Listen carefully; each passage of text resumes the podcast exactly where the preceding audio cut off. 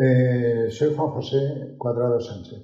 Quisiera hacerles partícipe de una noche dramática que me tocó vivir hace muchos años.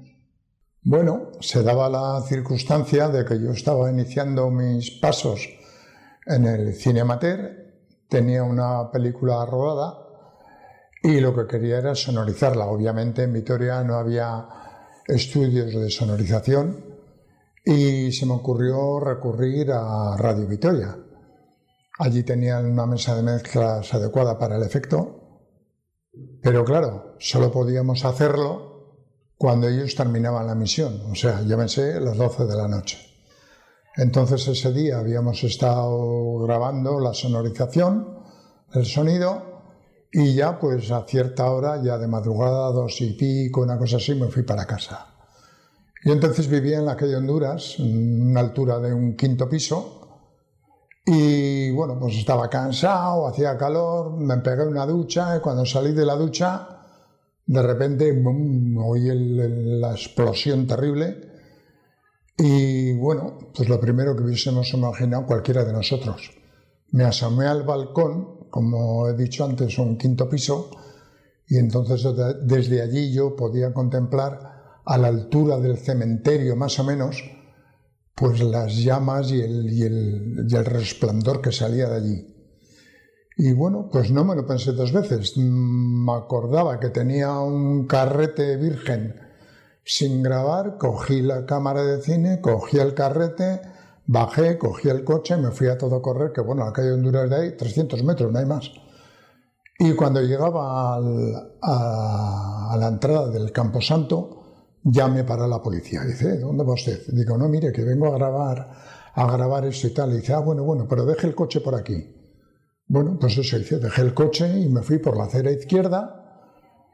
Y lo primero que me encontré fue las huellas ensangrentadas que iban de farola a farola.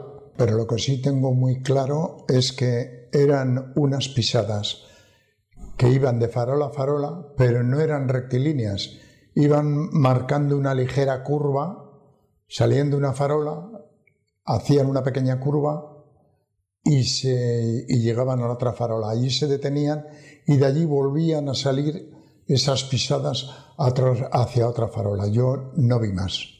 Bueno, de esa acera izquierda, luego no sé por qué, me fui a la acera derecha, o sea, pegada a la tapia del, del cementerio, avancé un poco más y ya, claro, ya tenía el camión enfrente, pero me paré porque había unos bomberos atendiendo, bueno, atendiendo. Había una mujer totalmente desnuda, la espalda la tenía pegada materialmente al asfalto de la carretera y lo que era terrible es que se veía un hálito de vida porque había una especie de, líquido que formaba un globo al, suspirar y luego se remetía al inspirar. O sea que yo no sé si aquello tenía un hálito de vida, pero una imagen que me persiguió durante muchas noches.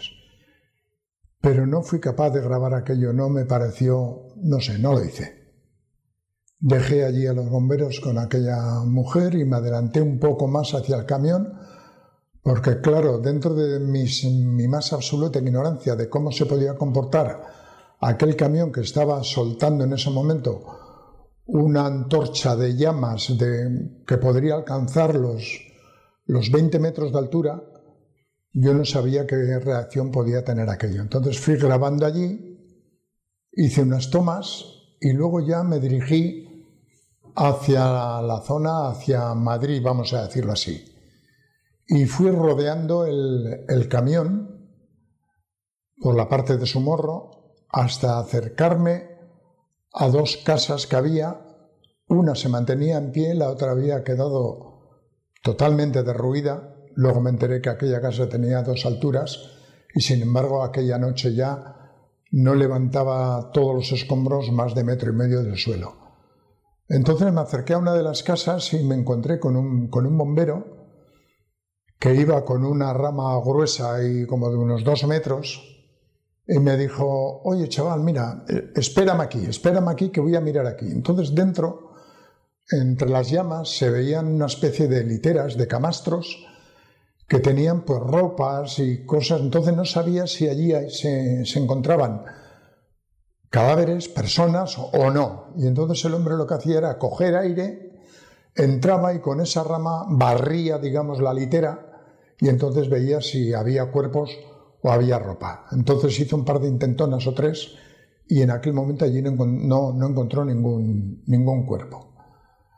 Bueno, después de eso ya el hombre lo dejó y yo seguí dando vuelta a la casa encontrándome ya en el lateral del, del camión cisterna. Y entonces cuando estaba ahí, pues oí unos quejidos, unos quejidos leves, pero quejidos, digo, digo, bueno, aquí hay una perra, aquí hay alguien. Y entonces, claro, yo la cámara que llevaba, pues para mí era muy valiosa porque valía más que mi coche y no sabía dónde dejarla, dónde abandonarla, pero bueno, ya encontré un promontorio de, hierba, la dejé allí con cuidado, subí por los escombros y entonces vi una pierna que emergía de, de esos escombros. Entonces tiré de la pierna y no, no había manera. Entonces ya desescombré durante un ratito y ya liberé la otra pierna. Entonces al liberar la otra pierna ya pude introducir mis brazos alrededor de la cintura de ese cuerpo, que era un cuerpo pues, de niño, de 7, 8, no lo sé. Y entonces lo abracé, tiré de él y, y salió. Y entonces en cuanto salió, el crío estaba cubierto de polvo, cubierto de, me dice mi ama o mi madre, no sé qué es lo que me dijo. Digo, ¿cómo que tu madre? Dice, no, es que está aquí, está aquí. Digo, bueno, y entonces ya pasaba un bombero y le dije, digo, oiga, mire, yo acabo de sacar a este crío, pero dice que su madre está aquí. Ese bombero llamó a otros compañeros, llegaron otros compañeros, se llevaron al niño y, y luego sacaron a la madre. Y entonces yo vi cómo sacaban a la madre y a ver, hubo una silueta de los bomberos y la madre en ese momento contra el resplandor del camión que podría haber sido muy fotogénica, pero pues no sé por qué razón tampoco la grabé. Entonces, bueno, luego seguí mm, eh, rodeando el camión, me puse a su espalda y entonces grabé allí los últimos segundos que quedaban de lo que da un carrete de, de Super 8, pues grababa a 18 imágenes. Y después de aquello, pues, bueno, ya vi que estaban los bomberos, ya vi que yo allí no podía hacer nada, allí se estaba quemando todo lo que se tenía que quemar, incluidos los cipreses del cementerio, y bueno, pues, pues aquel, aquella noche estaba impregnada sobre todo un sonido sordo, muy potente, es como si fuera un soplete, pero ampliado, más grave, y era la llama de aquel mechero enorme que estaba quemando y quemando propano constantemente. Eran gritos, eran lamentos, eran eh, recurrir a auxilios, eh, ven aquí, vamos allá, eh, aquí, aquí, aquí, sobre todo eso. Y luego ya, pues lo más cercano fue lo del, lo del crío que me tocó muy, muy de cerca. Pero lo demás era un barullo de, gritos, de, reclamar auxilios y de tratar de hacer algo por lo que estaba pasando allí. allí hubo, un, digamos, un, factor eh, climatológico, pero que en cierto modo marcó suerte y desgracia. Había un viento de sur con lo cual, el, camionero que, llevaba la cisterna siniestrada se le ocurrió ir hacia la gente que venía desde Madrid y mandar parar los coches que venían de allí. Todos esos coches, de todos esos coches no hubo ni una sola víctima. Y es porque el aire fue hacia el norte y entonces todo ese propano que de repente explosionó y, causó la mayoría de víctimas eran del cruce hacia el norte. Y ahí los coches franceses, belgas y tal, y el camionero del segundo camión, el que produjo, digamos, el accidente, el camionero desapareció materialmente y ahí se produjeron los, los, los, los siniestrados. Bueno, en ese momento yo estaba situado entre el primer camión, el que estaba arrojando, escupiendo todas aquellas llamaradas, y el camión de atrás, el que había producido el impacto, que estaba unos metros más atrás, me imagino que del efecto de la explosión, y donde ese señor, pues al día siguiente no encontraron absolutamente nada de su cuerpo. Y bueno, pues ya eso, con eso me fui, me fui a casa. Lógicamente, toda esa noche y semanas y meses, durante las noches yo conseguía dormir, pero tenía una imagen fija, presente y permanente de la muchacha que, vi pegada al asfalto.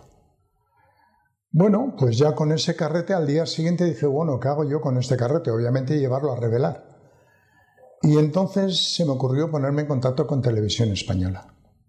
Hablé con los medios informativos y les dije pues que tenía eso grabado, que no sabía cómo estaba, se suponía que estaría bien, pero que había que mandarlo a Kodak a revelar. Y entonces me dijeron, hombre, si lo mandas por un, por un transporte rápido, pues a lo mejor si vamos nosotros, hacemos presión en Kodak, para que nos lo revelen enseguida y tal, pues podríamos poner en antena esas imágenes. Pero claro, nos dimos cuenta, ellos y yo, que aún así las imágenes no podrían estar a la vista del público pues antes de, de 48 horas. Con lo cual, de alguna forma, la noticia perdía actualidad. Y entonces, pues nada, yo me quedé con la película tan tranquilo. Y dije, bueno, pues lo guardo, lo revelé y a correr. Pero al tiempo, a los días, pues recibí una llamada que me habían localizado la empresa de CAMSA. Y entonces esta empresa tenía un centro de distribución en La Rioja, en Fuenmayor, cerca de Logroño, y me dijeron, hombre, parece ser que usted ha grabado esto y tal y cual. Digo, pues sí. Dice, ¿usted le importaría eh, proyectarnos las imágenes que tiene y tal. Entonces yo ya sabía que las imágenes habían quedado bien, ya tenía el carrete revelado en casa. Dice, pues si nos las puede enseñar, más que nada que nos sirva a nosotros para la posible prevención de incendios o de cómo se propaga esto, qué alcance toma y, en fin, tener en cuenta esas cosas. Bueno, dije, pues no tengo ningún inconveniente, me acerqué el mayor con el proyector, les puse la película y bueno, pues les pareció muy interesante y me pidieron a ver si podían tener una copia de, esa película. Entonces le dije, bueno, pues, pues yo sí, no tengo ningún inconveniente.